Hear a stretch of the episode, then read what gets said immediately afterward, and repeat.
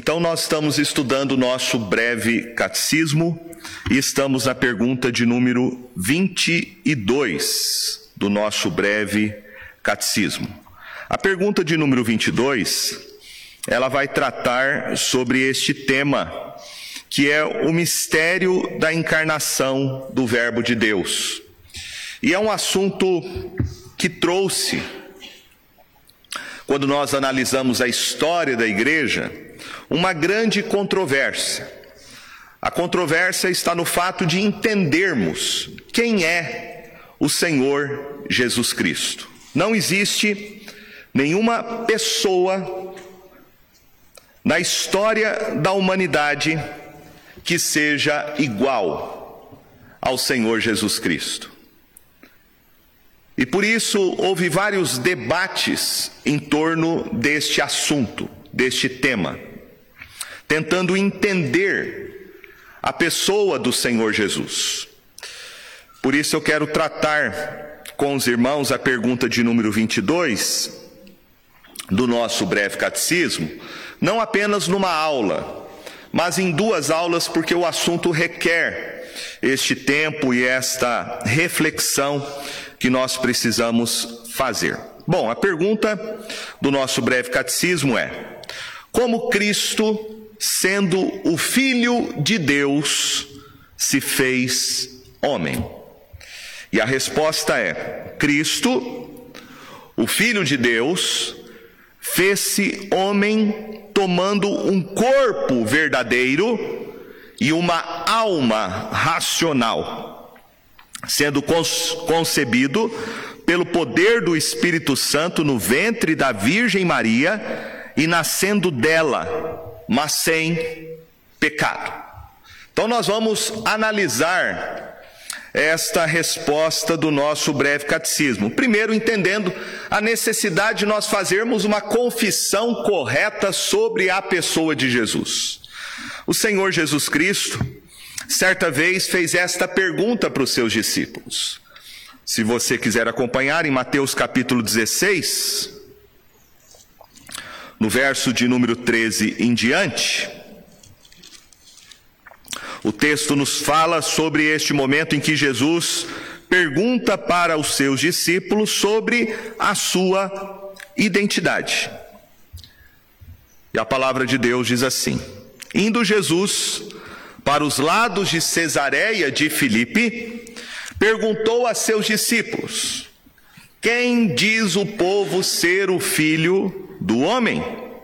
E eles responderam: uns dizem João Batista, outros Elias, e outros Jeremias, ou algum dos profetas.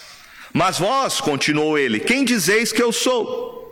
Respondeu Simão Pedro: Tu és o Cristo, o Filho do Deus vivo. Então Jesus lhe afirmou: Bem-aventurado és Simão Barjonas, porque não foi carne e sangue que tu revelaram, mas meu Pai que está nos céus. Também eu te digo que tu és Pedro, e sobre esta pedra edificarei a minha igreja, e as portas do inferno não prevalecerão contra ela. Veja que Jesus, ele relaciona a confissão de Pedro como sendo a marca da sua verdadeira igreja. A verdadeira igreja, segundo a definição de Jesus, é uma igreja que sabe confessar a respeito da sua real identidade. E perceba que quando Jesus faz essa pergunta, ali pelas bandas de Cesareia de Filipe, porque foi no passado uma região governada por gregos e, portanto, não era uma região totalmente judaica, havia um grande misticismo religioso. Jesus faz uma pergunta muito pertinente: Quem diz o povo ser o filho do homem? O que, que as pessoas falam sobre mim? E veja que não havia clareza sobre esta confessionalidade.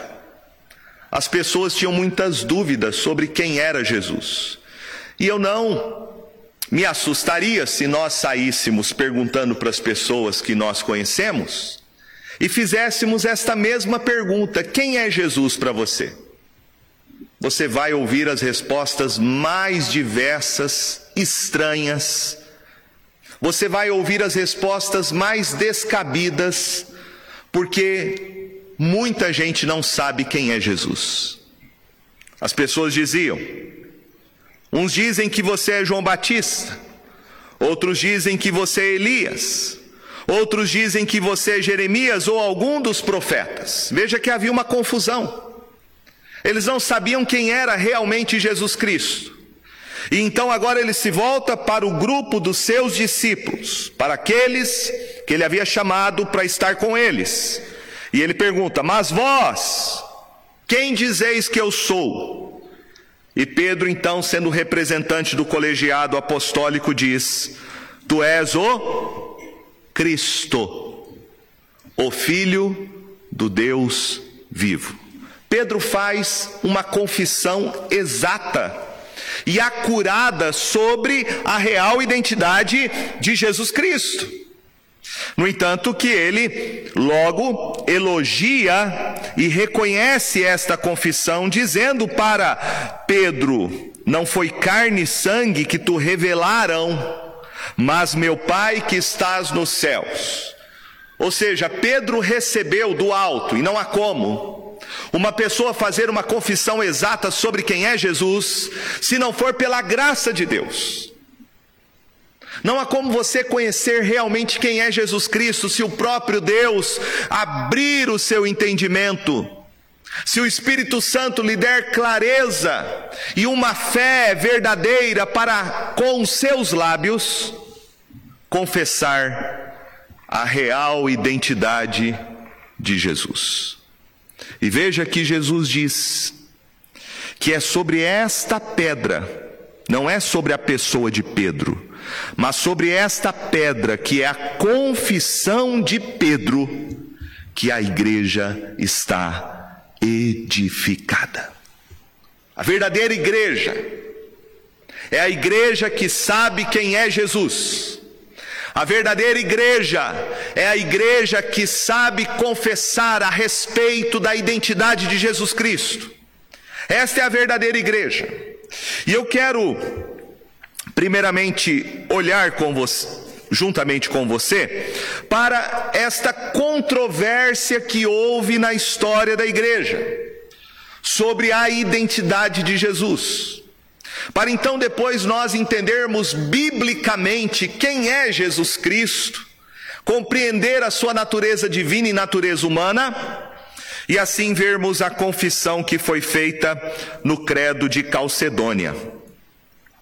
Esta pergunta sobre quem é Jesus é a pergunta que foi debatida nos primeiros séculos da história da igreja. Nos quatro séculos da história da igreja, houve este debate que nós chamamos de debate cristológico, ou seja, um debate em que uh, se cuja preocupação que a igreja tinha era responder de maneira acurada, bíblica e teológica sobre quem é a pessoa de Jesus. E houveram dois concílios que se debruçaram sobre este tema. O primeiro concílio, chamado de Concílio de Niceia, que aconteceu no ano 325. Tivemos depois o concílio também de Éfeso, que aconteceu em 431, e o concílio de Calcedônia, que aconteceu em 451. Por que, que a igreja teve que se reunir em concílio para debater sobre esses temas e esses assuntos? Porque havia várias distorções a respeito da real identidade do Senhor Jesus Cristo. E isto é uma astúcia do engano. Ou seja, Satanás ele quer confundir a mente dos homens. Dr. Lloyd Jones, Martin Lloyd Jones, ele fala sobre isso e ele diz assim: todo e qualquer movimento ensino que não faça do Senhor Jesus Cristo e de sua morte na cruz e sua gloriosa ressurreição uma necessidade absoluta e absolutamente central, não é cristão, e sim uma manifestação das astutas ciladas do diabo.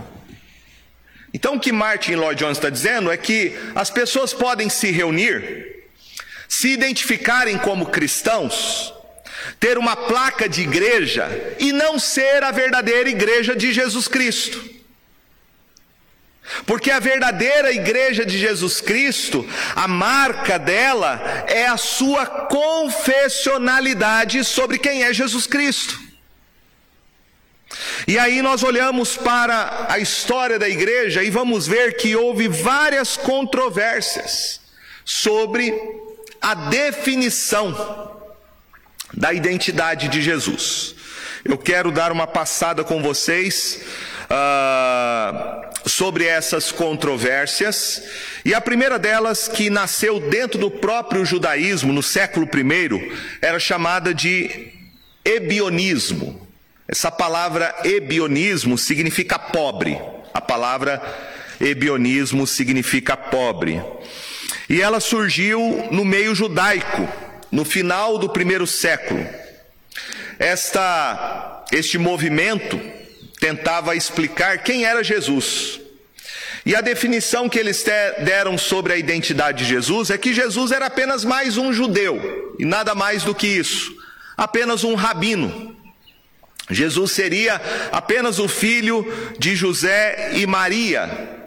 E este grupo, ah, eles tentavam, na verdade, ao afirmar que Jesus era apenas e tão somente um homem como qualquer outro, a tentativa deles era de preservar aquilo que era muito forte dentro do judaísmo, que era a confessionalidade a respeito de um único Deus. Então, na mente de um judeu do primeiro século, era muito difícil para eles compreenderem que dentro do ser de Deus existe mais do que uma pessoa, do que nós chamamos de trindade.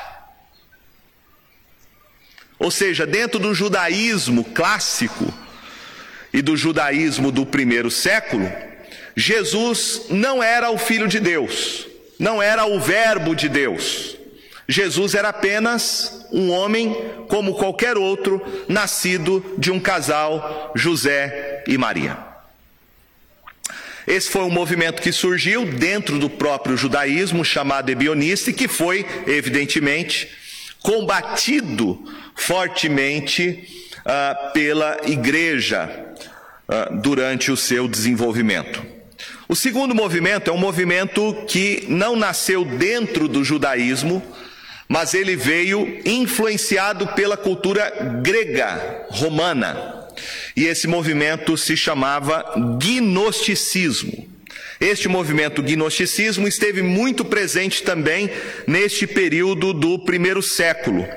Porém, ele não era um movimento exclusivamente judaico, mas um movimento que combinava e misturava conceitos do paganismo, ou seja, conceitos da religião grega e conceitos judaicos. Era uma mistura, era um sincretismo que reunia então esses conceitos gregos, judaicos e cristãos. Eles faziam uma dicotomia. Uma dicotomia, ou seja, uma separação entre a matéria e o espírito. Tudo aquilo que era material na concepção deles era algo ruim. Era algo secundário, inferior. E o que era bom eram as coisas do espírito. As coisas do Espírito eram excelentes. Portanto, na cabeça de muita gente, ah, era inconcebível que o Deus eterno tivesse se encarnado.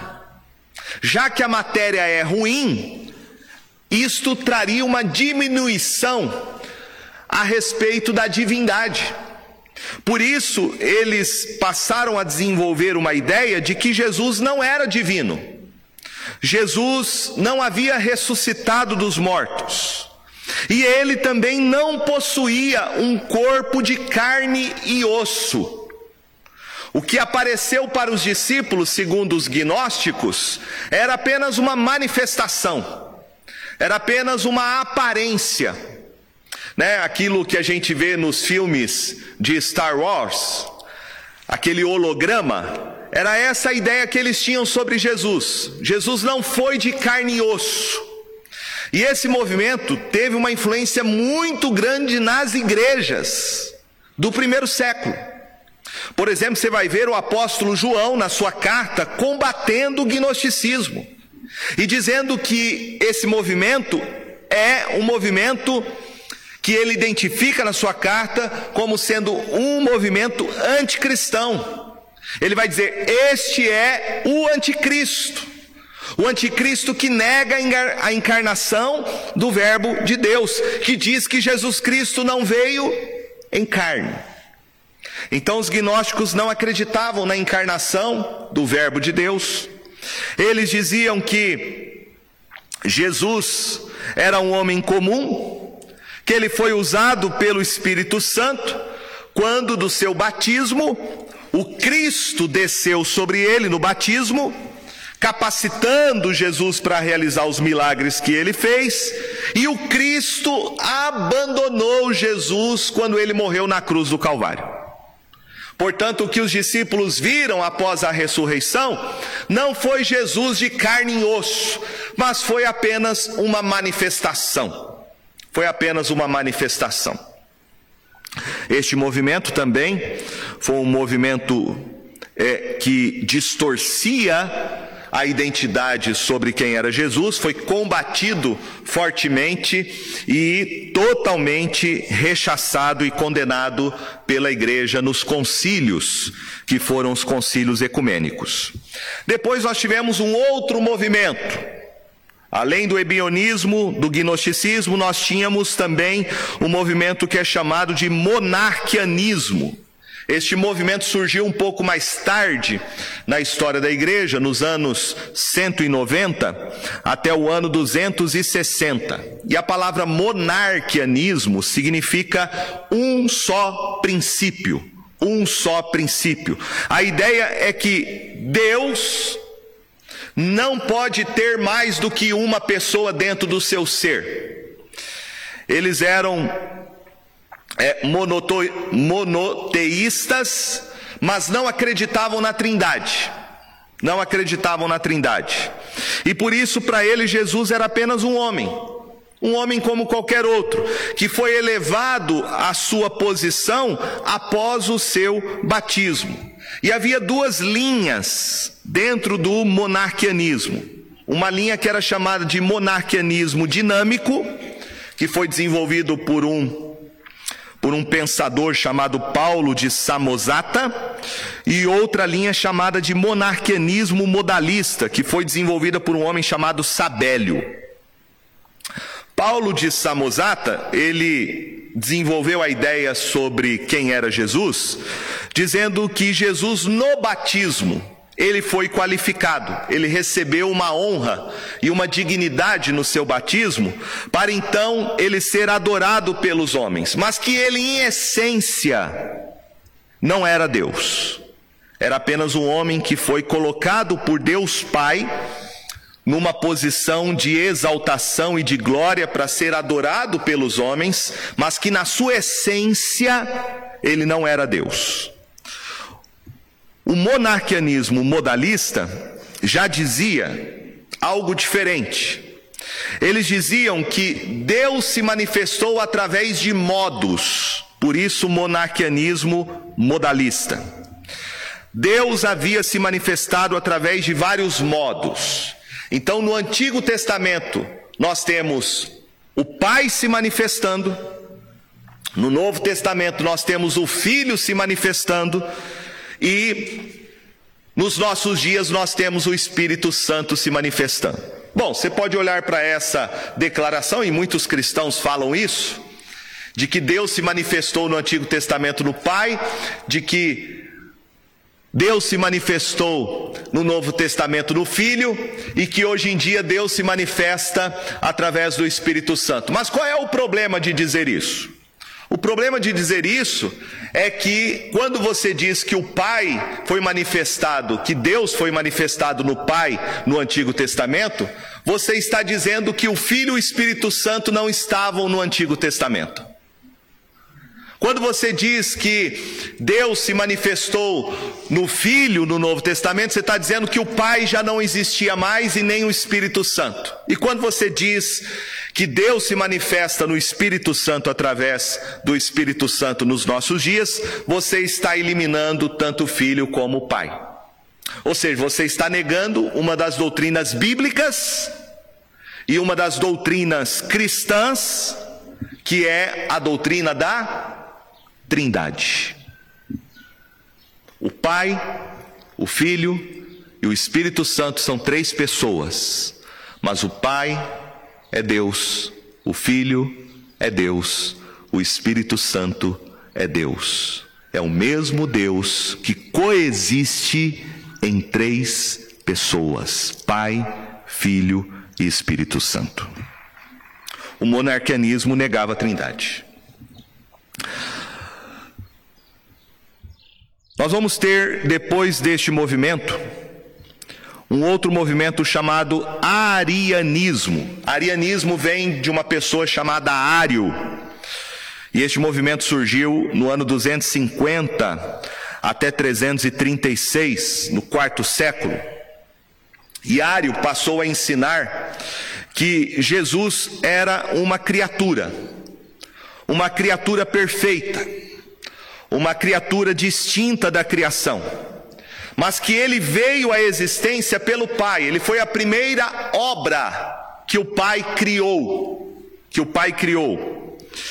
Ele dizia que o filho não tem a mesma natureza que o pai, e que Jesus era apenas o primogênito da criação. Nós temos nos nossos dias movimentos arianos, o que é bem conhecido né, nos dias de hoje são os testemunhos de Jeová, eles são arianos, eles não creem que Jesus Cristo é Deus, e sim que Jesus Cristo foi a primeira obra que Deus Pai fez. Né, o primeiro anjo que Deus teria criado no céu foi Jesus, e depois enviou Jesus ao mundo. Depois do arianismo, nós temos um movimento chamado apolinarismo, que vem de um homem chamado Apolinário. E Apolinário, ele tinha dificuldade de entender a natureza humana de Jesus. A Bíblia fala que nós, homens, temos uma natureza humana, e por termos uma natureza humana, nós temos corpo, alma e espírito. Apolinário desenvolveu uma ideia de que Jesus Cristo não possuía essa personalidade humana. Então, quando o Verbo de Deus se encarnou, o Verbo suprimiu o espírito de Jesus. Então, Jesus não teria um espírito humano, ele teria um espírito divino. Ah, ele dizia então que Jesus, como divino, ele tem dois terços daquilo que é humano. Então ele não era 100% homem. Ele não era 100% homem na visão de Apolinário. Ele tinha essa dificuldade. E um outro, também chamado Nestório, um movimento chamado Nestorianismo, do ano 380 a 451 Nestório tinha dificuldade com um termo que a igreja usava para se referir a Maria, que é o termo que a gente vai ver no credo de Calcedônio, o termo Teotocos. Esse termo Teotocos significa mãe de Deus. E pela dificuldade que ele tinha de entender essa expressão, ele passou a dizer que Jesus tinha duas pessoas e duas naturezas. Duas pessoas e duas naturezas. Então Jesus tinha uma pessoa divina e uma pessoa humana. Eram duas pessoas e não duas naturezas numa mesma pessoa. E por fim, por fim temos Eutico. o movimento eutiquianismo, que surgiu no ano 378 e 454. E, e Eutico dizia, ele estava resistindo ao ensino de Nestório, e ele então passou a sustentar que a encarnação é o resultado da fusão, da fusão do divino com o humano em Jesus, sendo a natureza humana absorvida pela divina. Eutico foi o fundador de um movimento chamado monofisista, que foi um movimento muito forte na história da igreja, que a igreja teve que se reunir em concílio para combater essa ideia de que Jesus teria apenas uma única natureza.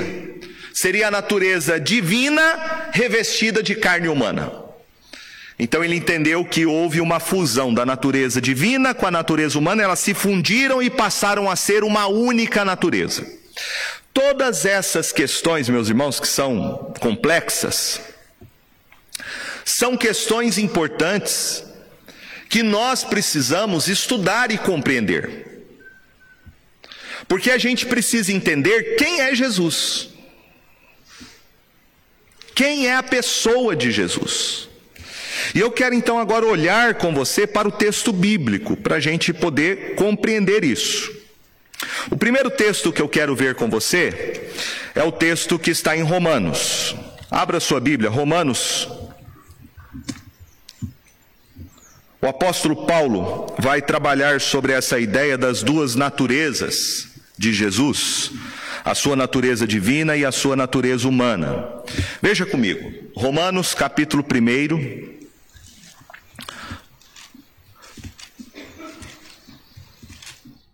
Romanos capítulo 1, verso 3 e o verso 4.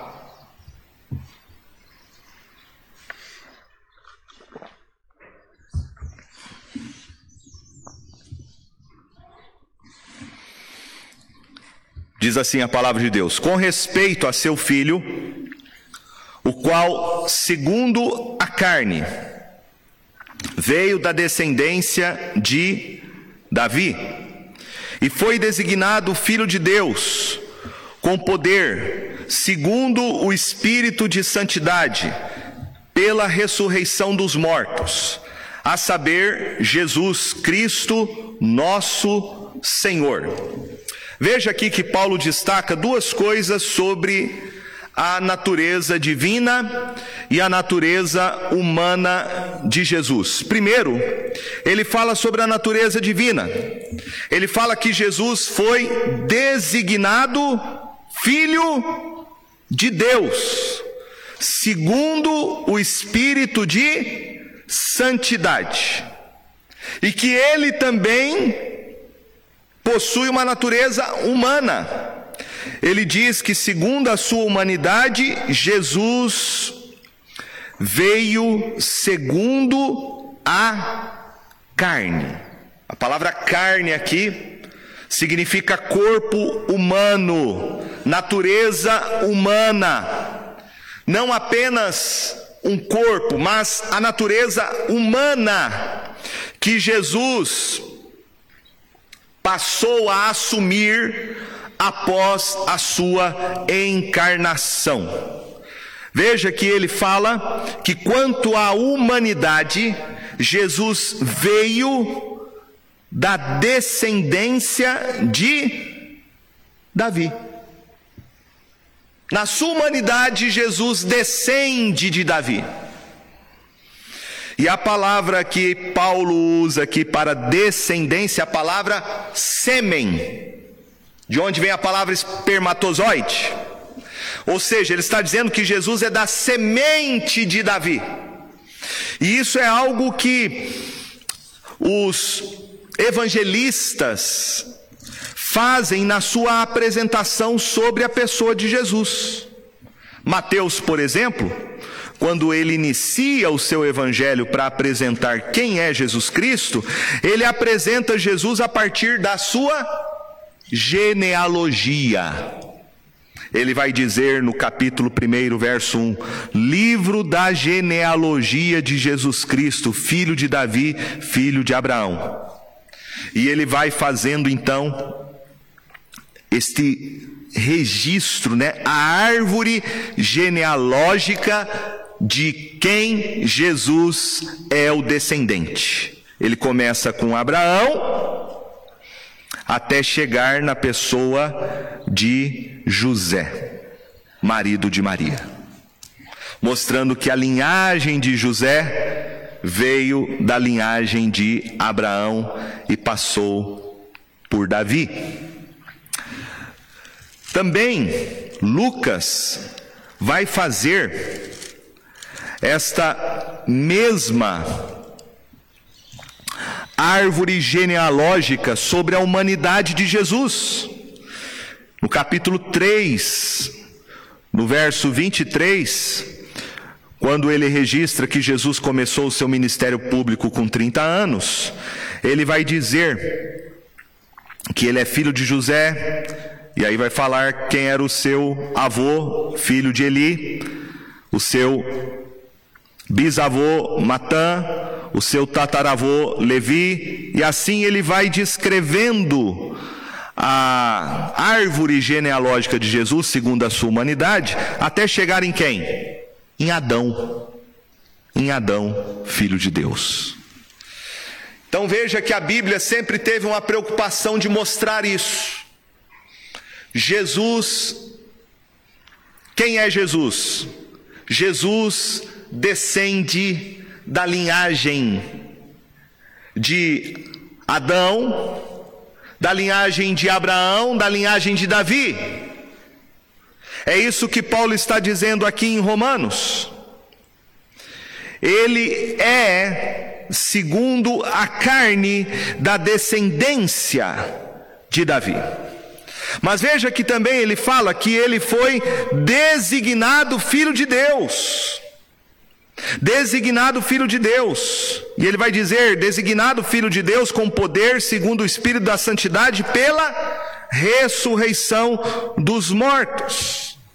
Veja que ele aqui não diz, ele não chama, ele não fala que Jesus foi feito filho de Deus. Ele não fala isso. Ele diz que ele foi designado. Ou seja, ele foi chamado filho de Deus.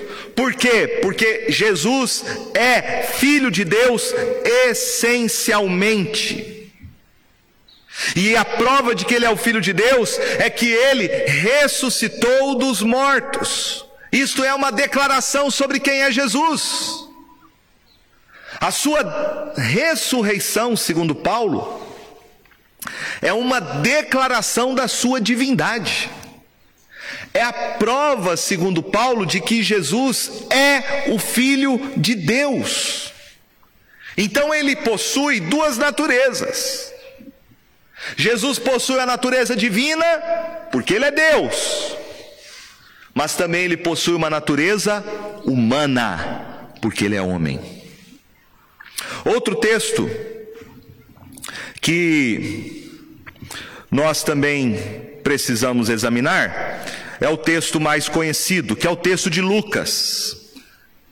O texto do evangelista Lucas, capítulo 1. Abra sua Bíblia. Lucas, capítulo 1, verso 31 ao verso 35, que nós temos aqui. Aquele momento em que o anjo Gabriel vai anunciar para Maria que ela ficaria grávida pelo poder do Espírito Santo, e ela conceberia o Filho do Altíssimo. Lucas 1, verso 31 a 35.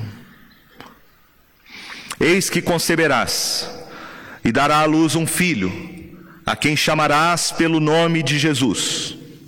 Este será grande, será chamado Filho do Altíssimo. Deus, o Senhor, lhe dará o trono de Davi, seu pai e ele reinará para sempre sobre a casa de Jacó, e o seu reinado não terá fim. Então disse Maria ao anjo: Como será isto? pois não tenho relação com homem algum. Respondeu-lhe o anjo: Descerá sobre ti o Espírito Santo, e o poder do Altíssimo te envolverá com a sua sombra. Por isso também o ente santo que há de nascer será chamado Filho de Deus. Há algumas coisas aqui que precisamos analisar nesses versos com respeito às duas naturezas de Cristo. O primeiro, o ser que haveria de nascer de Maria era uma pessoa, uma pessoa chamada Jesus. Texto diz, verso 31: Eis que conceberás e dará à luz um filho, a quem chamarás pelo nome Jesus. Então, de Maria não iria nascer simples e unicamente uma das naturezas do Redentor, ou seja, a natureza humana. Porque esta natureza não seria personalizada, nem existiria antes a parte da sua união com a segunda pessoa da Trindade, que possuía a natureza divina, que é o Verbo. Um ser completo, Deus homem, uma pessoa com duas naturezas, haveria de nascer de Maria. Esse ser pessoal deriva da natureza divina de Jesus, porque ele já existia. É o que diz Veja comigo o apóstolo João, na apresentação sobre quem é Jesus. Diferentemente dos evangelistas, que narram os fatos com respeito à anunciação e nascimento de Jesus, João começa sua carta fazendo uma apresentação cristológica sobre quem ele é. E veja o que ele diz. João capítulo 1, verso 1. No princípio era o Verbo. O Verbo estava com Deus. E o Verbo era Deus. Ele estava no princípio com Deus. Todas as coisas foram feitas por intermédio dele, e sem ele nada do que foi feito se fez. Verso 14: E o Verbo se fez carne e habitou entre nós cheio de graça e de verdade. Vimos a sua glória, glória como do unigênito do Pai. Então, de onde vem a personalidade de Jesus na sua encarnação? A personalidade de Jesus vem da sua natureza divina. Ele já existia como pessoa antes da sua encarnação. Ele é, segundo aqui João, a segunda pessoa da Trindade. Ele é o Verbo de Deus. E por meio dele todas as coisas foram feitas e foram criadas. Então a natureza divina de Jesus é nela que consiste a sua personalidade. Porque ele já era uma pessoa antes da sua encarnação. Quando houve a união das duas naturezas, ou seja, a divina com a humana, pela ação do Espírito Santo no ventre de Maria, passou a existir então agora uma pessoa que é gerada no ventre de Maria por nove meses. É por isso que ela haveria de conceber e dar à luz. É lógico que houve um intervalo, o intervalo natural que uma mulher precisa para é, gestar o seu filho, nove meses, entre a concepção e dar à luz, como qualquer outra criança. Jesus foi concebido no ventre de Maria. É por isso que Lucas vai dizer lá no capítulo 2, verso 6: Ao completarem-se os dias, ou seja, o tempo que chegou o nascimento de Jesus. E o nome dessa criança passou a ser Jesus. Porque, segundo o que o anjo falou em sonho para José, em Mateus 1, 21, seu nome significa Ele é o Salvador do seu povo. Então veja que nós temos aqui uma pessoa e aí combatemos aquela ideia aquela ideia de que Jesus não seria uma pessoa. Lembra aquela ideia de que na história da igreja surgiu essa heresia, como já vimos, de que seriam duas pessoas e duas naturezas: a pessoa divina e a pessoa humana. Não, a Bíblia nos apresenta Jesus como sendo uma única pessoa que possui uma natureza divina, desde sempre, porque ele é o Filho de Deus, e que na sua encarnação ele passou a assumir uma natureza humana que ele não possuía antes da sua encarnação. Então, essa mesma pessoa que haveria de ser chamada ao mesmo tempo Filho do Altíssimo, também seria chamada Filho de Davi. É o que diz o verso 32 do texto que nós lemos de Lucas. Este será grande e será chamado Filho do Altíssimo. Deus, o Senhor, lhe dará o trono de Davi, seu pai. Veja, ele será chamado Filho do Altíssimo. Por que Filho do Altíssimo? Porque ele é o Filho de Deus Pai porque ele estava no seio do Pai, como disse João capítulo 1, verso 18.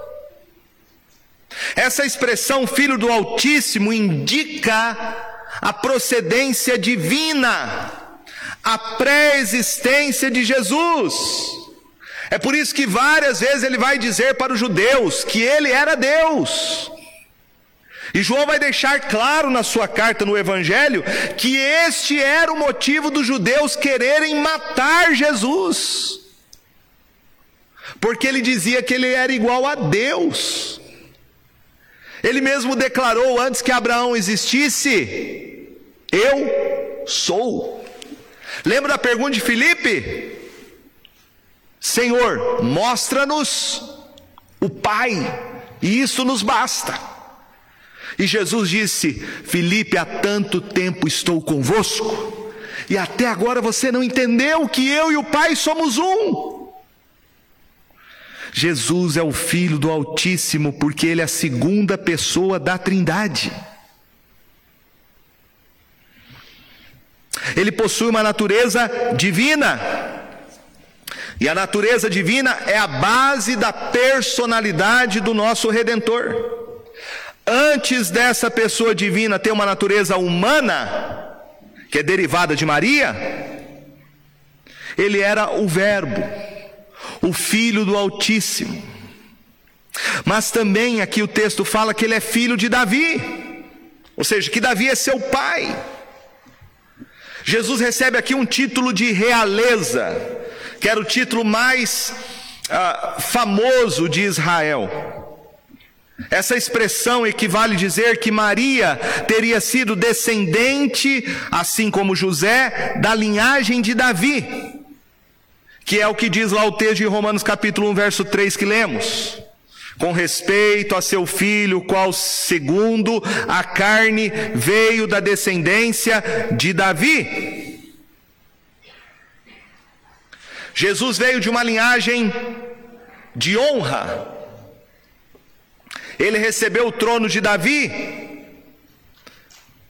Ele é a promessa que Deus fez a Davi, que viria alguém que reinaria para todo sempre, que se assentaria no seu trono e exerceria o seu governo, e o seu governo e domínio jamais teria fim. Então Jesus veio da descendência. E descendência, como eu disse, é a palavra espermatus, de onde vem a nossa palavra portuguesa esperma, que significa literalmente semente. Essa pessoa com as suas duas naturezas haveria de reinar eternamente. O verso 33 diz: Ele reinará para sempre sobre a casa de Jacó, e o seu reinado não terá fim. Veja a realeza de Jesus. E Maria ficou impressionada com isso, com essas declarações. Ela agora está tendo o privilégio de receber a notícia, e não somente receber, mas de gerar no seu ventre a natureza humana daquele que seria o rei para todo sempre. Aquele que iria reinar e reinar sobre todas as esferas, reinar sobre o mundo material e o mundo imaterial, reinar sobre o mundo físico e o mundo espiritual. Jesus Cristo é o único rei. E ele veio estabelecer um reino. O seu reinado não terá fim. Essa pessoa teria duas naturezas unidas numa geração misteriosa. Como é que Jesus poderia ter nascido de Maria? Se Maria não tinha tido relação com homem algum, ela mesma diz isso. Ela mesma diz isso. Como pode acontecer isso? Verso 34 pois não tenho relação com homem algum. Ela era virgem, aliás, uma jovenzinha.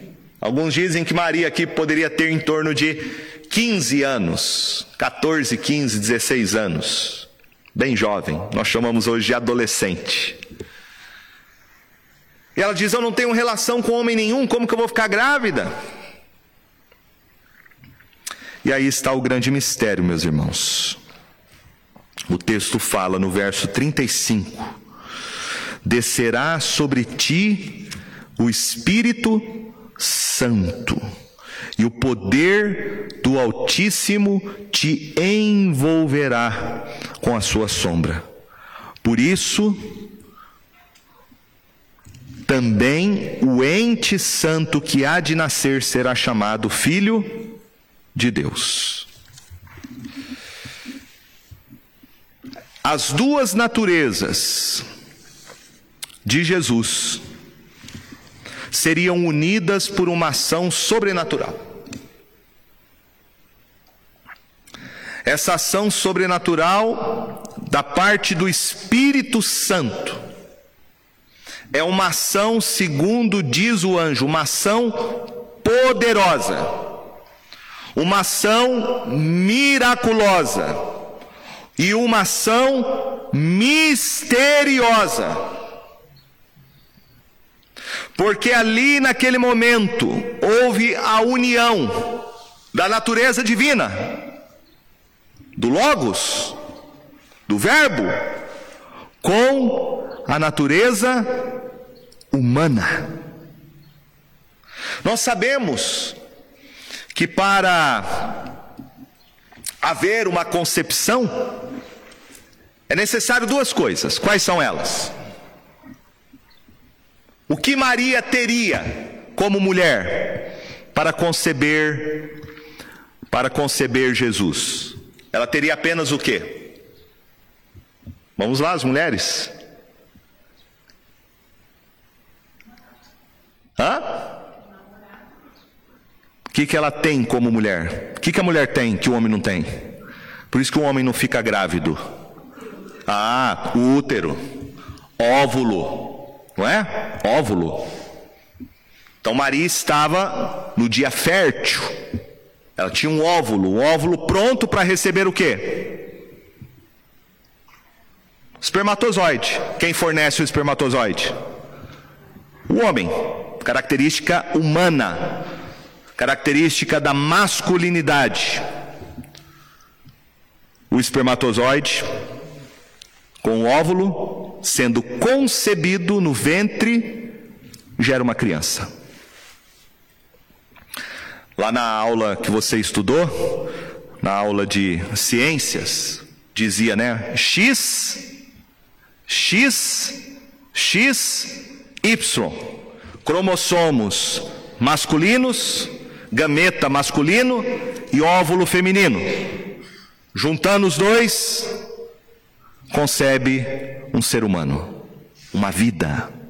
E precisamos hoje em dia dizer isso, né? Vida humana é a partir da concepção. Não é a partir do terceiro mês, do quarto mês, não é a partir do momento que ah, o cérebro, as funções cerebrais estão formadas. Vida humana é a partir da concepção. Por isso que o aborto, em qualquer momento, é assassinato. Assassinato. Homicídio. Porque é uma pessoa. Uma pessoa.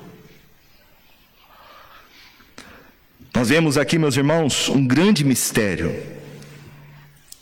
Qual é o mistério? Como que aconteceu isso? Como é que aconteceu isso? Eu não posso dizer, e você também não pode afirmar, que o Espírito Santo fez esse papel do homem que foi o Espírito Santo que colocou a semente no óvulo fértil de Maria. Nós não podemos dizer isso jamais, porque não é isso que a Bíblia diz. A única informação que eu tenho é o que a Bíblia fala, e onde a Bíblia fala, eu falo, onde ela se cala, eu me calo. E o texto diz que o poder do Altíssimo te envolverá com a sua sombra. Aqui está o mistério. E nós podemos chegar até aqui e não ir além. Se você ir além disso, você vai falar bobagem, heresia. Você vai dizer coisas que não estão na Bíblia. E o texto é claro que Jesus foi concebido, a sua natureza divina foi concebida no óvulo de Maria pelo poder do Espírito Santo pelo poder do Espírito Santo. Foi ali que houve a união das duas naturezas. Não duas pessoas, mas uma pessoa possuindo as duas naturezas, divina e humana. Essas duas naturezas se uniram, mas não se fundiram.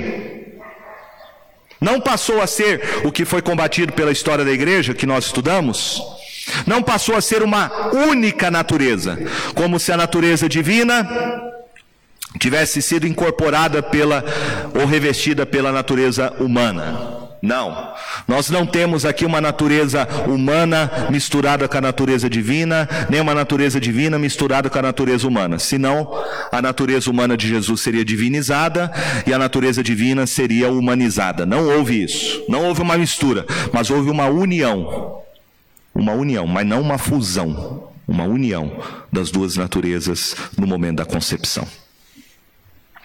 Essa ação sobrenatural sobre Maria tornaria então Jesus uma pessoa com duas naturezas. Mas um homem diferente de qualquer outro, porque o texto fala.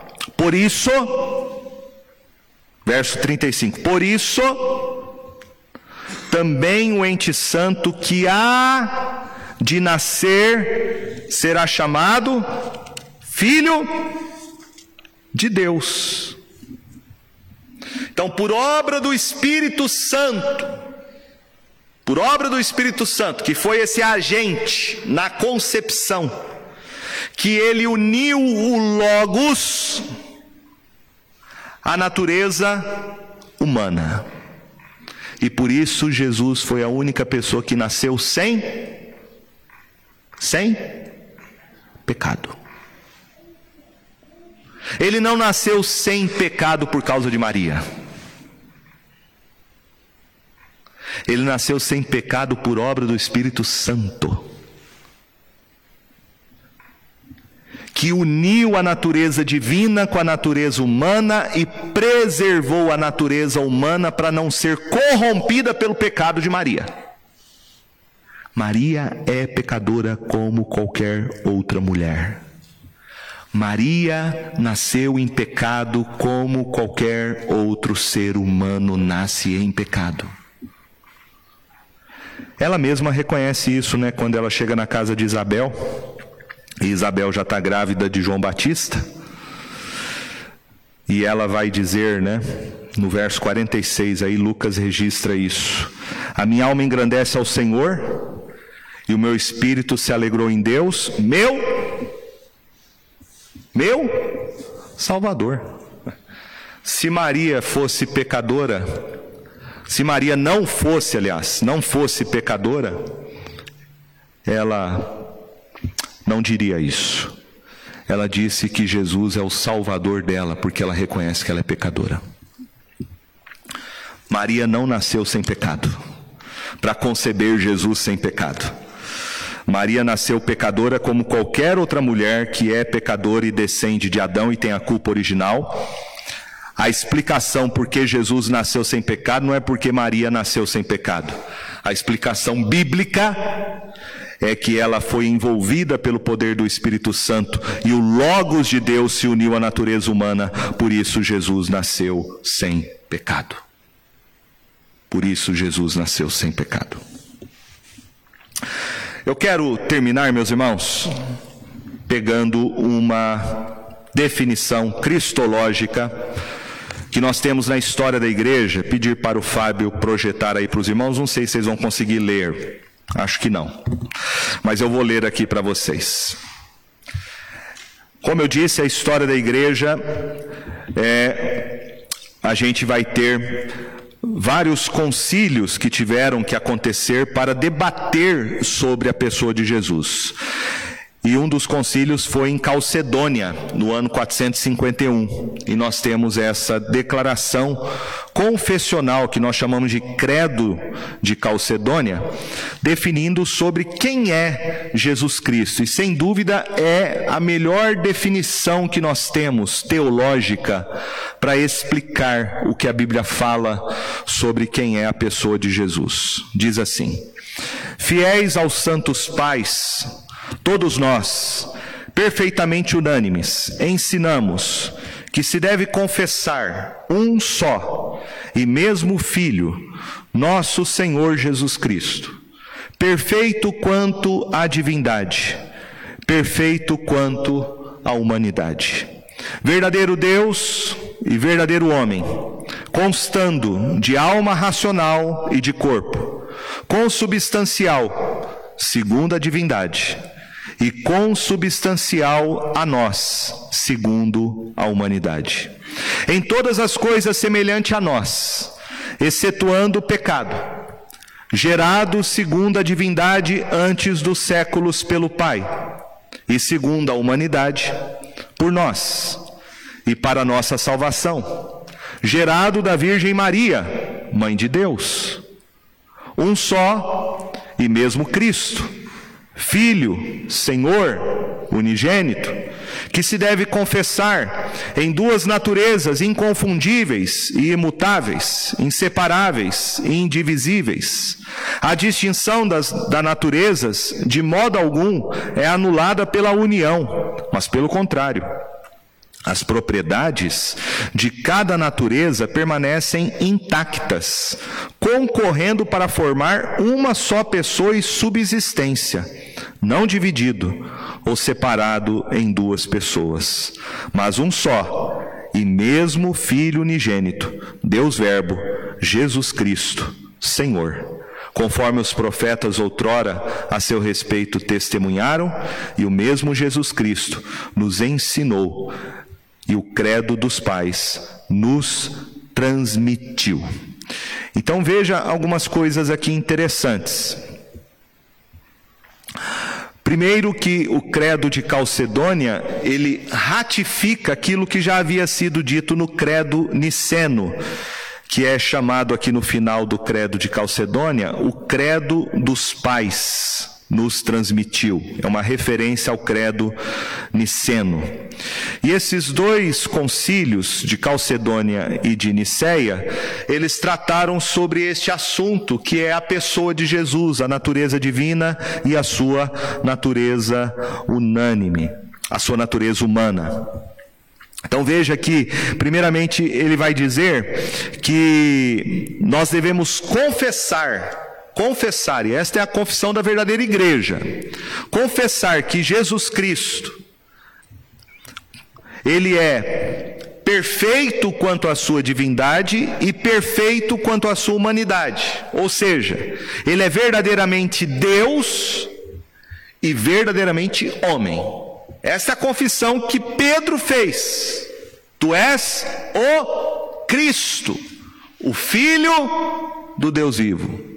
E é sobre esta pedra, disse Jesus, que eu edificarei a minha igreja. Então entenda isso. Se a igreja não faz essa confissão sobre quem é Jesus, não é igreja, é uma seita é diabólica, é lugar de falso profeta, e um cristão não deveria participar de um movimento assim, porque ele está concordando com o falso ensino do diabo. Jesus é Deus quanto à sua natureza divina e ele é homem quanto à sua natureza humana.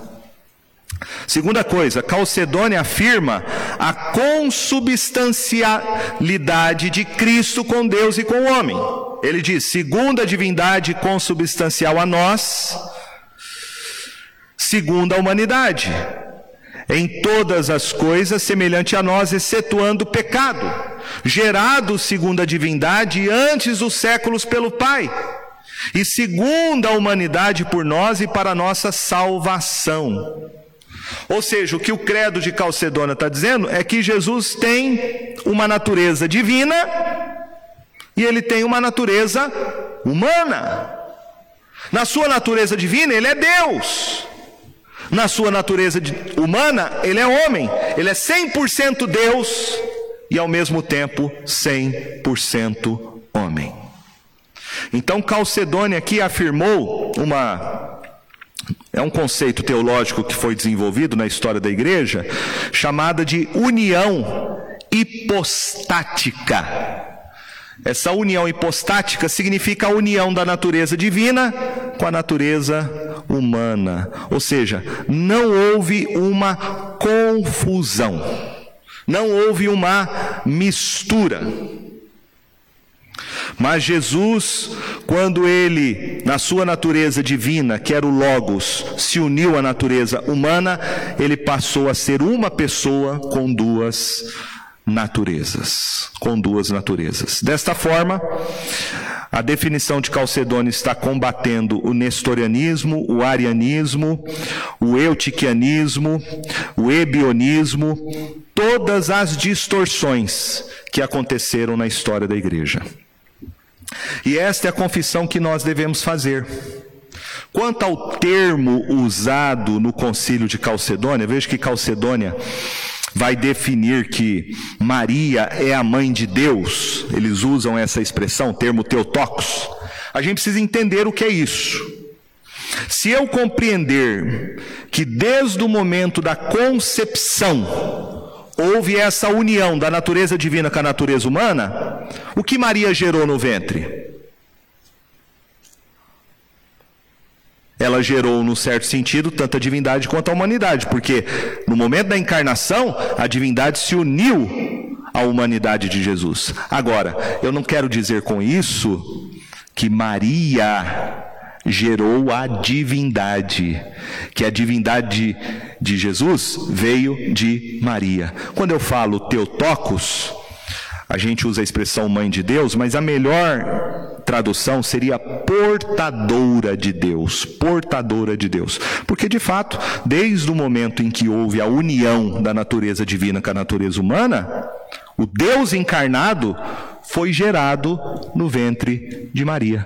É evidente que ela não gerou a divindade. Ela gerou a humanidade, mas a divindade já estava presente desde a sua encarnação, desde a sua concepção. Por isso que este termo usado por Calcedônia de que Maria é a mãe de Deus e que foi distorcido este uh, termo ao longo da história, né? Por isso que normalmente nós protestantes de origem reformada nós evitamos usar o termo que Maria é a mãe de Deus. Mas se você usar e entender o que você está dizendo com isso, não há problema nenhum de usar esse termo, desde que você explique o que você quer dizer com Maria sendo a mãe de Deus e não que ela gerou a divindade.